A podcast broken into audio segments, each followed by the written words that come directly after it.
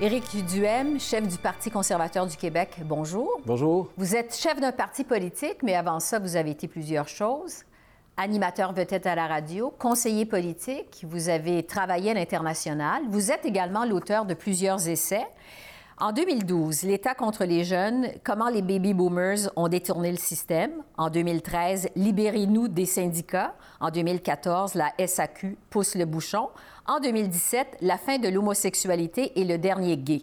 Votre parcours est donc très diversifié. Comment vous, vous vous décrivez? Bien, comme quelqu'un de toute évidence qui n'avait pas de plan de carrière, je pense que quand regardez mon CV, ça paraît. C'est pour ça que je me suis impliqué en politique en très bas âge, de faire quelque chose pour les autres, de, de s'impliquer socialement. Ça m'intéressait beaucoup. L'enjeu qui m'a le plus marqué pendant mes années universitaires, c'est l'équité entre les générations. Si j'ai décidé de faire de la politique, si je suis mhm. allé dans les médias, si je suis devenu une personnalité publique, c'est parce que la question de l'équité entre les générations m'a toujours euh, préoccupé beaucoup. C'est pour ça d'ailleurs que mon premier livre, c'est L'État contre les jeunes. C'est pour ça que j'ai joint l'ADQ de Mario Dumont à une certaine époque. C'est pour ça aussi que je me suis lancé en politique, que je suis revenu en politique il y a un peu plus de deux ans. Pour moi, c'était une question qui était au cœur de mes préoccupations. Mm Peut-être c'était l'élément qui a fait que mon parcours de carrière a varié au fil du temps. Le fil conducteur, en fait, c'est l'équité entre les générations. On va revenir sur différentes étapes de votre vie dans un instant, mais d'abord, on veut vous connaître davantage. Vous êtes né dans la région métropolitaine, à Laval. Vous avez grandi à Laval. Vous êtes fils unique. Oui. Votre père était ferblantier. Votre mère conduisait des autobus scolaires. Oui. Racontez-nous dans quel type de famille vous avez grandi. Bien, des parents très travaillants, des parents qui m'aimaient beaucoup. J'ai eu la chance d'avoir des parents qui, même si eux n'avaient pas beaucoup de scolarité, croyaient beaucoup dans l'éducation. Mm-hmm. Des parents qui m'ont donné tout ce que je voulais, qui ont fait des grands sacrifices pour que je puisse avoir accès justement à l'éducation privée notamment. C'est sûr que c'est une famille qui est, entre guillemets, là, comme, on voit partout.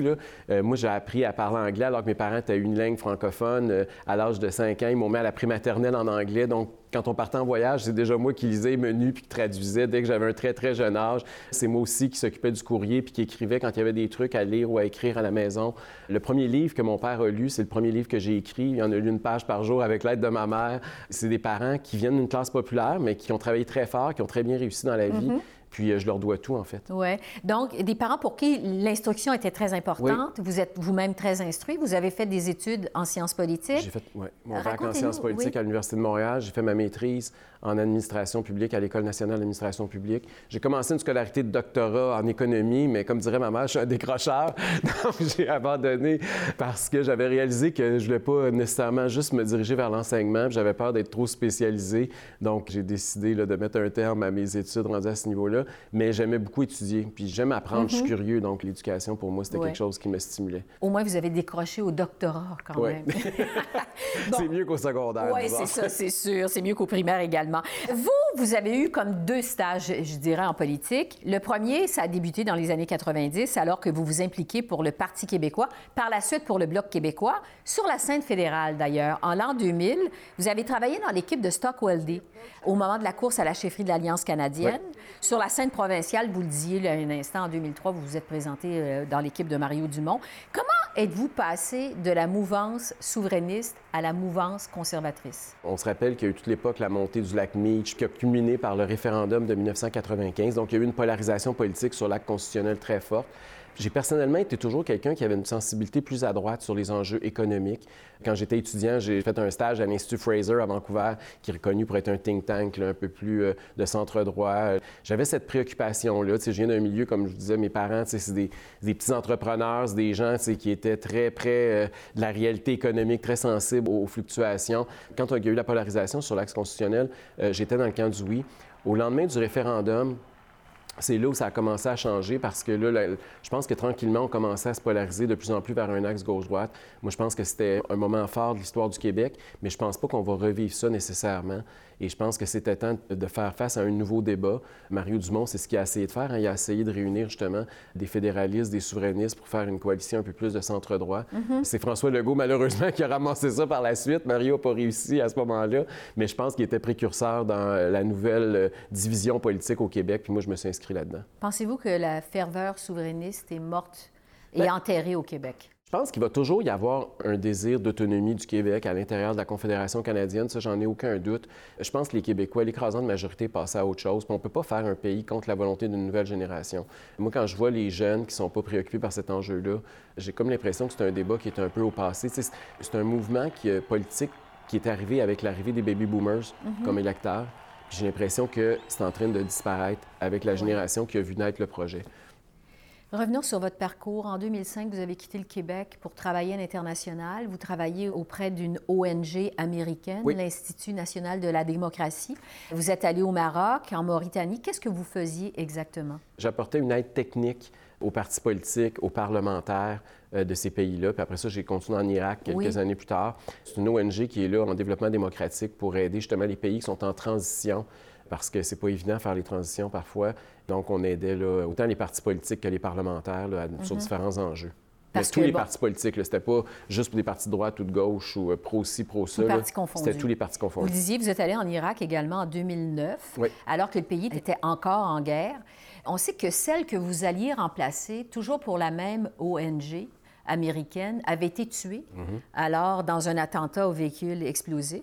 Qu'est-ce qui vous avait poussé à vouloir aller travailler dans un pays en guerre? Bien, quand on est en développement démocratique, l'exemple mondial à l'époque, tous les yeux de la planète étaient tournés vers l'Irak.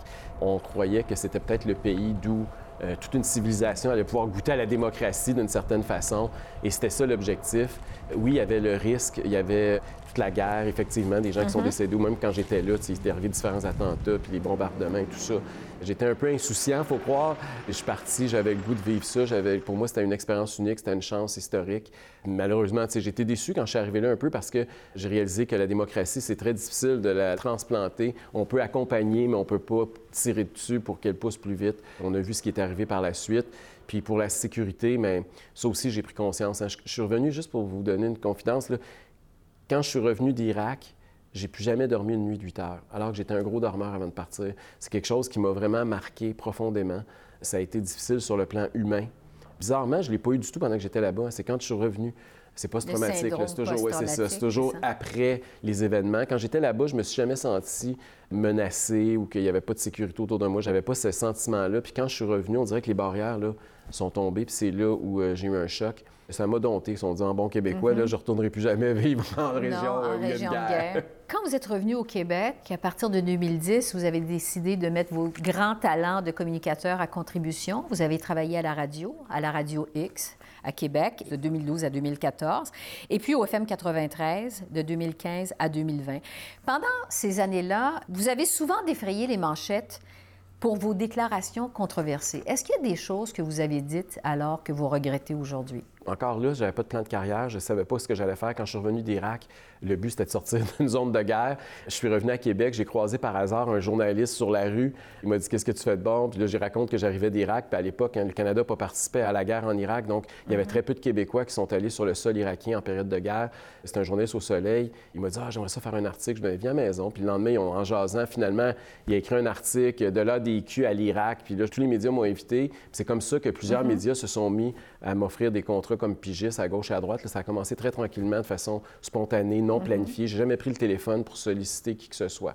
Pour ce qui est des déclarations controversées, c'est clair que quand tu fais quatre heures de radio par jour puis que tu as un micro en dessous du nez, on en pense puis on en dit des conneries. Je pense que je fais pas exception à la règle. C'est sûr que quand je vois que c'est marqué geste haineux, islamophobie, là, on se calme le pompon, là. J'ai l'impression qu'on est en de plus condamner le gars qui est allé porter une tête de cochon que les jeunes djihadistes qui partent euh, en, en Syrie faire la guerre. Mais il faut comprendre aussi que la Radio-Québec est quand même un peu stigmatisée. Ils prennent toujours des déclarations hors contexte. C'est toujours facile de faire passer n'importe qui qui parle quatre heures en direct à la radio pour un imbécile quand on prend des 15 secondes euh, choisies à gauche et à droite. Ce que je disais, je le pensais dans le sens où, tu sais, des fois, il y a des idées qui te passent par la tête. Puis des fois aussi, tu sais, c'est des émissions souvent où il y a un choc d'idées parce qu'on est avec un co-animateur, on veut alimenter les tribunes téléphoniques, on veut faire réfléchir nos auditeurs. Donc, euh, oui, on, on beurre peut-être un peu épais.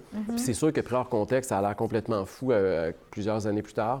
C'est ça qui faisait la, popularité de cette radio-là, qui fait encore sa popularité, en fait. Mhm. parce que vous dites, bon, être en ondes pendant quatre heures par jour, on en dit des conneries. C'est donc qu'il y a des choses que vous regrettez aujourd'hui. Bien, je regrette dans le sens où, tu sais, c'est sûr que j'aurais aimé ça pouvoir le dire avec un peu plus de nuance.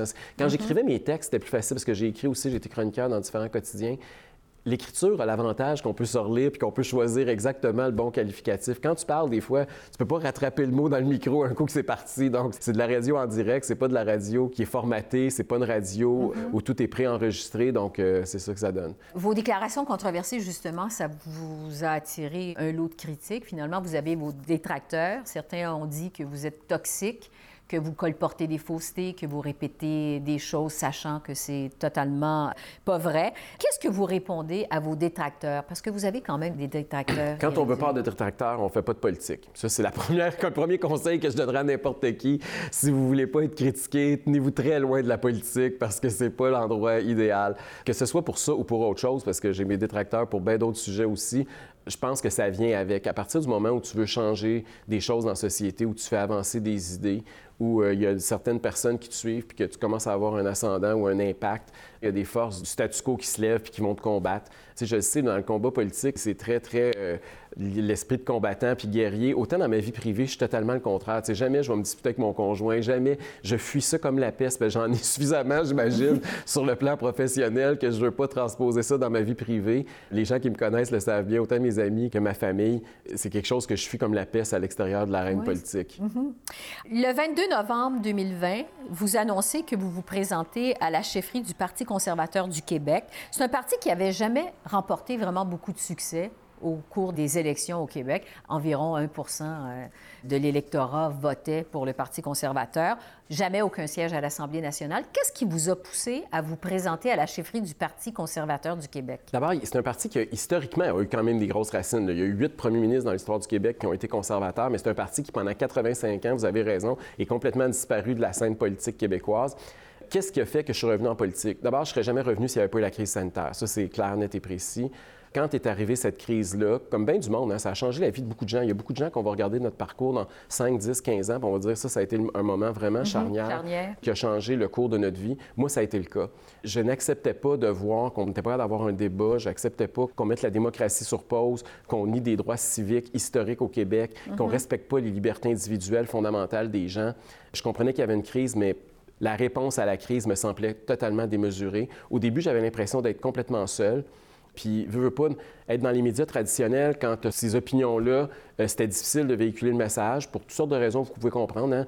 C'était rendu que 75% de nos salaires étaient subventionnés par la subvention fédérale. Le seul annonceur qui restait, c'était le gouvernement du Québec qui nous disait de nous tousser d'un coude puis de, de se laver les mains. Ça devenait très difficile de continuer de faire mon travail en toute liberté. Fait que j'ai décidé après 10-11 ans, de quitter la radio, de quitter mon rôle d'animateur. Très honnêtement, au début, je voulais partir un média alternatif. C'était ça. Quand je quittais les médias au mois de juillet, mon objectif, c'était celui-là. Quand je suis arrivé au mois d'octobre, où Adrien Pouliot annonce qu'il quitte le Parti conservateur du Québec, la direction du parti, il y a eu une pression populaire. Euh, ils ont vendu plusieurs milliers de cartes. J'y ai réfléchi pendant un mois. J'ai dû convaincre mon conjoint parce que mon conjoint ne voulait absolument rien savoir de la politique. Quand je l'avais rencontré il y a 10-12 ans, c'était une condition. vous n'étiez pas en politique? non, il m'avait dit Tu ne retourneras jamais en politique. Je dis Ben non, la politique dans ma vie, ça se conjugue au passé, puis jamais je vais retoucher à la politique. Je suis bien trop bien dans les médias. Je suis mieux payé, je peux dire tout ce que je veux. Il n'y a personne qui m'écarte. Jamais je retournerai en politique. Mais malheureusement, le temps m'a donné tort. Et finalement, je l'ai convaincu parce que tu ne peux pas embarquer là-dedans tout seul. Puis si ton conjoint embarque pas, c'est déjà assez dur la politique. Si en plus euh, tu reviens à la maison puis il y a de la tension, ça marche pas. Je savais ça. Je serais pas allé s'il m'avait dit non. Donc j'ai annoncé que j'y allais dans ce contexte-là. Vous avez raison, on a connu un certain succès. C'est du jamais vu, en fait, dans l'histoire du Québec. Un parti passe de 1 à 13% à l'espace d'un an. C'est phénoménal. À cause de votre notoriété, vous avez sorti le Parti conservateur euh, du Québec de l'anonymat, d'une certaine façon. Vous avez remporté un certain succès à la dernière élection, 13% du vote, ce qui est quand même pas rien. Vous êtes passé de 1% à 13 Mais aucun siège encore à l'Assemblée nationale. Avec le recul, quelle lecture vous faites de ça? Bien, d'abord, quand j'ai plongé j'étais pas complètement fou. Je connaissais assez la politique pour savoir que le succès électoral était loin d'être garanti. Personnellement, dans mon fort intérieur, je pensais qu'on ferait 3 à 4 Je pensais que j'allais monter le pourcentage. Je pensais que dans la région de Québec, on finirait peut-être même deuxième à certains endroits. C'était ça l'objectif de départ. C'était relativement modeste. Je me disais, je peux peut-être faire plus que 10 dans mon comté. Je peux peut-être en avoir quelques-uns autour de moi qui vont faire un peu plus que ça aussi. Il faut quand même être réaliste. Un moment donné, quand l'avion décolle, tu sais jamais jusqu'où ça va monter. Mm-hmm. Et ben, ça montait, ça montait, ça montait. Puis avant les élections, pendant la campagne électorale, à un moment donné, j'ai vraiment pensé qu'on pouvait faire une petite percée. J'ai jamais pensé qu'on allait former le gouvernement, mais je pensais qu'on ferait élire quelques députés. Parce que c'est jamais arrivé qu'un parti qui a eu plus que 6 au Québec fasse pas élire de députés. Le Québec solidaire, avec moins de 4 faisait élire des députés. Mario Dumont, avec 6 faisait élire des députés. Nous, on a eu 13, on n'en a pas eu. La distorsion démocratique a été épouvantable. C'est frustrant pour vous? C'est surtout frustrant qu'on a un premier ministre qui avait promis qu'il allait réformer le mode de scrutin. Il avait fait un engagement solennel, il avait signé de sa main. J'ai été très clair pendant la campagne électorale. Là. Euh, je me suis engagé à ne pas rouvrir le débat sur le mode de scrutin. Donc, euh, je vais respecter mon engagement. Et qui non seulement ne le fait pas, ne remplit pas son engagement solennel, mais en plus fait tout pour m'empêcher de continuer à avoir des conférences de presse à l'Assemblée nationale, pour avoir un bureau à l'Assemblée nationale. Vous savez, j'avais convaincu une femme, Claire Sanson, de joindre le Parti conservateur du Québec. J'avais tous les privilèges à l'Assemblée nationale. Aujourd'hui, j'ai convaincu 530 000 Québécois, presque aussi nombreux que les, libéraux, les solidaires ou les péquistes. Puis on n'a même pas le droit de rentrer dans l'Assemblée nationale. Ma carte a été désactivée. Je trouve que c'est une injustice épouvantable. Ça m'a beaucoup déçu de François Legault. J'ai déjà voté trois fois pour la CAQ. Puis j'ai trouvé que son côté démocratique était vraiment pas là. J'ai repensé à ça. Un gars comme René Lévesque n'aurait jamais fait ça. Un grand premier ministre du Québec est capable à un moment donné de s'élever au rang de fonction de chef d'État. Malheureusement, M. Legault est resté un chef de parti politique. Je vais revenir sur la campagne électorale avec vous. Il y a eu toutes ces histoires de comptes de taxes impayés sur deux immeubles dans la région de Québec. Vous avez évité in extremis la saisie et la vente de deux immeubles. Est-ce qu'il y a des choses que vous feriez autrement? Bien, d'abord, je pensais que ça pourrait être pire. quand vous me dites qu'il a vanté fort pendant la campagne, je m'attendais parce que je savais que quand tu es un parti de centre-droit, surtout nous, dans le contexte où on était, c'était évident que les médias traditionnels n'étaient pas avec nous. Je pense que tout le monde, même nos adversaires, reconnaissent qu'on n'avait pas beaucoup de supporters dans la tribune de la presse. Je pense que c'est un euphémisme d'affirmer ça. Donc, je m'attendais à ce qu'il y ait beaucoup de vacheries pendant la campagne. Je pense pas qu'il y a tant de monde que ça qui voulait voter conservateur puis qui n'ont pas voté conservateur parce que j'ai payé mon compte en retard. Puis, tu sais, moi, j'ai pas volé personne, j'ai pas eu de problème d'éthique avec rien, j'ai payé mes arriérages, j'ai payé mes taxes, j'ai payé mes pénalités j'ai payé l'intérêt sur mes taxes. Quand c'est une maison que sais pas de faire de revenus, si tu déclares juste des pertes année après année, tu vas te ramasser que le, gouvernement ne peut pas, tu peux pas avoir une maison qui est à perte. Vous avez parlé de gains en capital tout à l'heure. Ah non, mais ça, c'est si je la vends. Non, je sais, mais vous mais là, j'ai diminuer votre gain en capital sur d'autres euh, euh, d'autres maisons euh, si vous déclariez cette maison-là et les pertes qu'elle vous occasionne. Donc, c'est comme si vous cachiez cette maison-là à Non, non, elle n'est pas cachée. Pas, tout le monde sait que la maison m'appartient. Il n'y a, pas de, a pas de cachette à ce niveau-là. Vous trouvez que les médias sont contre vous? Bien, je trouve pas. Je, constate. Je veux dire, je me souviens pas avoir lu une chronique styrambique comme on en lit de, tous les autres chefs à tous les jours. Suivez juste un de mes points de presse, puis regardez juste pendant la campagne électorale l'agressivité des questions que j'avais, puis comparez ça avec n'importe quel autre chef vous allez voir qu'on est à des années-lumière. Vous disiez tout à l'heure, vous avez beaucoup tablé sur le fait qu'on était dans un contexte de mesures sanitaires, de pandémie, de liberté euh, limitée. On sort de la pandémie. De quoi vous voulez parler au Parti conservateur? Quels sont les thèmes chers au Parti conservateur? La crise est finie, mais la volonté du gouvernement d'empiéter sur nos libertés, nos droits et notre démocratie est toujours présente. Et ça va prendre, je pense, de nouvelles faces, de nouvelles formes, mais ça va rester et je pense que ce qui unit les conservateurs au Québec maintenant, c'est cette volonté-là de dire, regarde, notre slogan, c'était libre chez nous. Là. Mm-hmm. On veut garder un espace de liberté individuelle. On veut que les droits civiques soient inviolables. On veut que la démocratie ne puisse pas être mise sur pause. Je pense que c'est ça qui est le dénominateur commun des conservateurs. Puis ça va se décliner de façon différente. Tu sais, comme là, présentement, on parle beaucoup de la crise énergétique. Mm-hmm. Bien, c'est le Parti conservateur, ça va être le parti qui va dire non, M. Fitzgibbon, vous rentrerez pas dans mon salon pour décider à quelle température je vais mettre le thermostat ou à quelle heure je vais partir mon lave-vaisselle. Ça, je suis libre chez nous, vous allez sortir, puis on va décider. Puis, garde, si on a besoin de plus d'énergie, bien, qu'on exploite nos richesses au Québec on a la chance d'avoir un territoire extraordinairement riche, mais il n'est pas question qu'on laisse le gouvernement intervenir dans nos vies privées. Donc, je pense que ça va prendre une nouvelle forme. Vous avez raison, mais le combat de centre-droit va continuer parce que le Québec veut, veut pas il y a un vide politique, il y a un vacuum parce que historiquement, c'était fédéraliste-souverainiste. On le voit, les deux vieux partis fédéralistes et souverainistes sont les partis qui ont connu leur pire score de toute leur histoire aux dernières élections. Le Parti libéral, le Parti québécois. Je pense qu'on est vraiment dans un nouveau paradigme où la gauche et la droite vont s'affronter davantage. Mm-hmm. Puis à droite, mais on est les seuls. Je veux dire, il n'y a personne dans les cinq partis qui dit qu'il faut exploiter nos hydrocarbures au Québec, il faut faire de la place au privé en santé, il faut baisser considérablement les impôts, pas en allant piger dans le fond des générations, d'impôts des générations futures, mais en diminuant la taille de l'État. On est le seul parti qui propose ça et je pense que pour ça, on va continuer à connaître une croissance. Il y a quand même, vous dites, on est le seul parti qui propose ça. Je vous écoute, des fois, j'ai l'impression d'entendre Pierre Poilievre. Il y a beaucoup de gens qui ne voient pas la différence entre le Parti conservateur du Québec et le Parti conservateur du Canada. Quelle est la différence entre les deux? C'est une bonne question. D'abord, Pierre Poilievre, vous devez savoir que c'est quelqu'un que je connais depuis très longtemps. C'est un ami personnel depuis plus de 20 ans. Quand je me suis présenté à l'ADQ, par exemple, en 2003, il était un des bénévoles. Il était stagiaire à l'époque à Ottawa et il était venu passer un mois comme bénévole sur ma campagne. Donc, c'est quelqu'un avec qui j'ai beaucoup d'affinités sur le plan politique. Maintenant, c'est sûr que le Parti conservateur fédéral, c'est l'alternance à Ottawa. C'est un des deux grands partis qui est au pouvoir ou pas, ou dans l'opposition officielle depuis euh, des lunes. C'est pas du tout le cas du Parti conservateur du Québec. Ça, je pense, c'est une grosse différence. L'autre différence, c'est sûr que moi, ma loyauté première est envers le Québec. je suis un francophone. C'est sûr que le Parti fédéral, euh, bon, c'est pas la même chose. C'est un parti qui veut l'intérêt de l'ensemble des Canadiens, puis qui, historiquement, a même été plus le parti anglophone par rapport à nous. L'autre élément qui est peut-être différent, c'est le conservatisme social. Hein. Vous connaissez mon orientation sexuelle. Vous savez qu'au Québec, il n'y a pas beaucoup de conservatisme social. Au Canada anglais, c'est un enjeu qui est plus important, qui divise davantage. Donc, je pense que ça aussi, c'est une différence importante. Il y a des enjeux, par exemple, le, le privé en santé, par exemple, sur ces enjeux précis-là, je pense qu'au Québec, on va plus loin que le Parti conservateur fédéral mhm. parce que au Québec, on est capable d'avoir ce débat-là de façon un peu plus... C'est moins identitaire.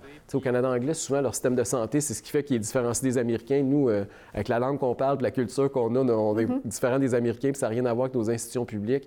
Je pense qu'il y a des enjeux où on va aller même un peu plus loin, puis il y a des enjeux où on va beaucoup moins loin. Parce que malgré tout, il y a des rumeurs qui vous envoient faire le saut sur la scène fédérale avec Pierre Poilièvre. Est-ce que ça pourrait vous intéresser? D'abord, c'est sûr que la politique fédérale m'intéresse, ça m'a toujours intéressé la politique fédérale, mais pas pour euh, plonger. Je pense que le Parti conservateur du Québec, c'est ma place présentement. Je pense que c'est le parti qui est en croissance. Ce qu'on a réalisé, c'est incroyable. J'ai envie, puis les militants aussi ont envie de continuer cette aventure-là. Moi, personnellement, je vais voter pour Pierre Poliev, je m'en cache pas. Je suis un conservateur, je suis membre du Parti conservateur du Canada. Maintenant, tous les membres, tous les sympathisants, tous les Québécois sont libres de voter comme ils veulent. Moi, je ne peux pas faire un mot d'ordre pour dire aux gens pour mhm. qui voter. Mais si on me demande de les aider lors de la prochaine élection, je vais le faire. Vous allez répondre présent. Absolument. On accole beaucoup l'étiquette de populiste à Pierre Poilièvre. On parle de plus en plus de populisme depuis l'élection de Donald Trump, évidemment, euh, aux États-Unis. Est-ce que vous, vous vous qualifiez comme un populiste? Ça dépend quelle définition on donne. Il y a des gens qui disent que Manon Massé, c'est une populiste. Elle n'est pas à droite pantoute, là, mais, mais c'est une forme de populisme. Manon Massé, effectivement, c'est une femme qui est très près du peuple, puis qui est très dans le communautaire, puis qui parle comme le monde dans la rue, puis qui est, bon, c'est une forme de populisme. Je vous ramène à ce que je vous ai dit tout à l'heure par rapport à mes parents aussi. Moi, j'ai toujours voulu que mes parents soient impliqués dans le débat politique. J'ai toujours trouvé que c'était bien le fun dans les universités puis dans nos cercles d'intello de parler de politique puis d'échanger sur euh, les thèses marxistes versus euh, les thèses libertariennes. Sauf que j'avais l'impression que mes parents étaient exclus de ça. Puis quand j'ai été dans les médias et maintenant que je suis en politique, mon défi, ça a toujours été de parler à mes parents. J'ai toujours voulu que mes parents soient impliqués, qu'ils soient partie prenante.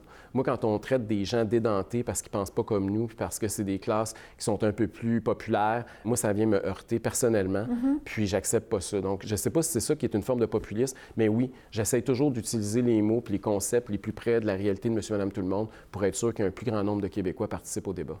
Sur votre image de façon générale, selon le baromètre annuel de Léger, Léger Marketing, il y a 57% des répondants qui ont une mauvaise opinion de vous. Qu'est-ce que vous dites aux 57% des répondants qui ont une mauvaise opinion de vous? Bien, d'abord, c'est sûr que c'est un sondage qui est fait dans une période où il y a eu une énorme polarisation, peut-être une des pires à part la période référendaire, parce qu'il y a eu une crise sanitaire, puis j'étais clairement campé d'un côté mm-hmm. sur ces enjeux-là, puis la majorité, de toute évidence, n'était pas nécessairement de notre côté. Fait que je pense que c'est normal que les chiffres se reflètent ça.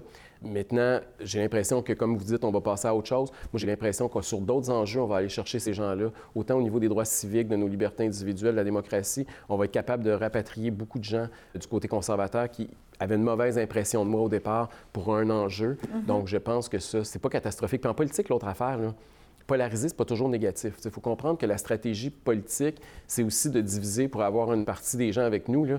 M. Legault l'a très bien fait d'ailleurs. Hein. Il a beaucoup polarisé au cours des deux dernières années, pas juste sur la question de la COVID, mais aussi sur la question de l'immigration, sur la question de la langue. Il a beaucoup, beaucoup divisé les Québécois pour aller chercher la majorité de son côté. La division, ça s'est ramassé que j'étais du côté qui avait moins de monde, mais c'est pas grave. Moi, je suis pas quelqu'un qui est en politique pour les sondages, vous savez. Je regarde les sondages comme tout le monde, là. je serais pas malhonnête. C'est sûr que les sondages importent. Je ne fais pas mes opinions, puis je ne prends pas de décisions basées sur des sondages. Pendant des décennies au Québec, on a été dominé par un système bipartite alors qu'aujourd'hui, on est en présence de quatre partis d'opposition à l'Assemblée nationale qui ont récolté 10 du vote à la dernière élection. Donc, il y en a trois qui sont représentés, euh, évidemment, à l'Assemblée nationale, sauf le vôtre. Est-ce que vous pensez que le Québec va évoluer encore longtemps vers le multipartisme? Ça, aussi, ça, c'est une grande question. Il n'y a personne qui a la réponse au moment où on se parle. Mais c'est vrai, vous avez raison. Le système qu'on a en place, il était à l'époque, il y avait des bleus, des rouges. Les bleus ont mhm. changé de nom là, au fil du temps. Ça a passé de conservateur à Union nationale, à Parti québécois, puis on peut même dire, ou certains diraient même à la CAQ. Mais c'était un système qui était fait pour deux partis. Aujourd'hui, la réalité, c'est que les Québécois, ils votent pour cinq partis à plus de 12-13% Tous les partis ont eu plus que 12% Le cinq partis ont eu plus que 12 est-ce que c'est une transition? Parce que ça peut être une transition. Si l'option fédéraliste et souverainiste sont appelées effectivement à disparaître, ça veut dire qu'on pourrait rapidement retomber dans un système à trois parties. Une transition, ça peut durer longtemps, ça peut durer plus qu'une élection ou deux. Et c'est pour ça que je pense que c'est important de penser à une réforme du mode de scrutin ou à une réforme parlementaire, parce que le système a été fait pour deux parties, on se ramasse avec cinq. C'est pas normal que 530 000 votes Aujourd'hui, au Québec, le premier ministre dit ils valent rien. Mhm. Alors que le Parti libéral, qui en a eu quelques milliers de plus que nous, se ramasse avec 5 millions de dollars de budget, 21 députés, puis l'opposition officielle à l'Assemblée nationale. Donc, je pense que démocratiquement, il y a une distorsion à l'heure actuelle. Et le multipartisme au Québec actuellement milite pour une réforme de nos institutions. Mhm. Je veux revenir sur un essai que vous avez écrit en 2017. Je le disais d'entrée de jeu. Un essai qui s'intitule La fin de l'homosexualité et le dernier gay, dans lequel vous dites que le Québec est une des sociétés les plus tolérantes au monde et que le militantisme gay et le combat contre l'homophobie systémique n'ont plus leur raison d'être. Qu'est-ce qui vous a incité à écrire cet essai-là? Bien, je pensais que c'était important d'avoir un contrepoids parce que on entend souvent les minorités, dont les gays, parler de victimisation, puis c'est dire qu'on c'est épouvantable, puis on est ostracisé. Puis surtout avec la culture woke maintenant qui est très présente, c'est encore pire. Moi, je voulais apporter le contrepoids à ça. D'abord, c'est pas tout le monde qui a été discriminé. Comme vous l'avez dit tantôt, j'ai vécu dans des civilisations où euh, la perception de l'homosexualité n'est pas tout à fait celle qu'on retrouve à Montréal ou au Québec. Donc, je voulais montrer que c'est possible d'avoir quelque chose de positif à dire. Il y a plein de gens qui ont écrit toutes sortes de malheurs, comment ça a été difficile, puis leur tentative de suicide quand ils ont découvert leur homosexualité, ou toutes sortes de choses. C'est triste, là, puis je suis pas en train de nier leur réalité, je suis juste en train de vous dire qu'il y a une autre réalité, puis je voulais offrir aux gens, puis aux parents, une alternative pour dire, regardez, il n'y a rien là, c'est pas la fin du monde. Il y a même des gens que ça n'a pas nuit, ça a pu aider à certains égards, puis qui ont très bien vécu ça. Puis je pense qu'au Québec, on est rendu là. C'est important d'avoir un message positif. On est très dur par rapport au Québec, moi le premier, à plusieurs égards, mais on oublie parfois comment le Québec est une société tolérante. Puis des fois, il faut avoir vécu ailleurs, il faut être sorti du Québec pour réaliser à quel point un des dénominateurs communs qui, je pense, euh, peut faire une fierté pour nous, c'est notre tolérance envers différentes minorités. Quels sont vos héros, vos modèles, vous, en politique? Bien, quand j'étais jeune, dans ma chambre, j'avais deux posters. C'était deux posters que les gens comprennent pas trop le lien. Mais j'avais Margaret Thatcher, qui était à l'époque la première ministre britannique, puis René Lévesque, qui était premier ministre québécois. C'était deux personnes qui, très jeunes, m'ont inspiré. Donc, je pense que politiquement, ces deux personnes-là m'ont beaucoup euh, fait évoluer. Margaret Thatcher, parce que j'aimais ses idées claires, j'aimais son côté conservateur, évidemment. Mm-hmm. René Lévesque, j'aimais son côté rassembleur au Québec. J'aimais le fait qu'il était quand même modéré par rapport même à son parti, à son mouvement, puis qu'il était capable capable justement d'aller chercher le cœur des Québécois, son côté démocratique, son côté... C'est ça humain, c'était l'aspect mm-hmm. humain qui m'interpellait. Quel est le message que vous avez pour un jeune qui s'apprête à voter pour la première fois? Bien, d'abord, va voter. Ça, c'est le premier message parce que le problème, puis on l'a vu à la dernière élection, plus on est vieux, plus on vote, plus on est jeune, moins on vote. La dernière élection, moi, ce qui m'a découragé, c'est pas le score du Parti conservateur, c'est la non-participation. Ça a été la deuxième élection où le taux de participation était le plus bas depuis un siècle. On pensait que l'arrivée d'un nouveau parti, le fait qu'il y ait cinq choix plutôt que deux, ça allait faire davantage participer les gens. C'est le contraire qui est arrivé. Ça, pour moi, c'est inacceptable. J'ai vu des gens dans d'autres pays, justement, mettre leur vie en jeu pour pouvoir avoir le droit de vote. Nous, au Québec, les gens ne votent plus. Ça, ça me décourage au plus haut point. La deuxième chose, c'est en tant que jeune, pense aux intérêts de ta génération. Il y a au Québec depuis longtemps un système qui a été mis en place où les élus se sont assurés d'acheter la prochaine élection en hypothéquant l'avenir de la prochaine génération. On l'a encore vu récemment. On le voit quand le gouvernement veut baisser les impôts pour aller piger ça dans le fond des générations. Pour moi, ce genre d'affaires-là, c'est inacceptable, puis c'est ciblé pour aller chercher des votes, c'est peut-être bon électoralement parlant, mais pour l'avenir du Québec, c'est épouvantable. Donc les jeunes ont besoin de faire un contrepoids, déjà qui sont moins nombreux, qui ont l'assurance qu'ils vont vivre plus pauvres que leurs parents c'est important de s'impliquer, c'est important d'aller voter. C'est parce que si vous ne vous occupez pas de la politique, malheureusement, la politique s'occupe de vous. Éric Duhem, merci beaucoup. Ça a été un plaisir, Mme Bédin.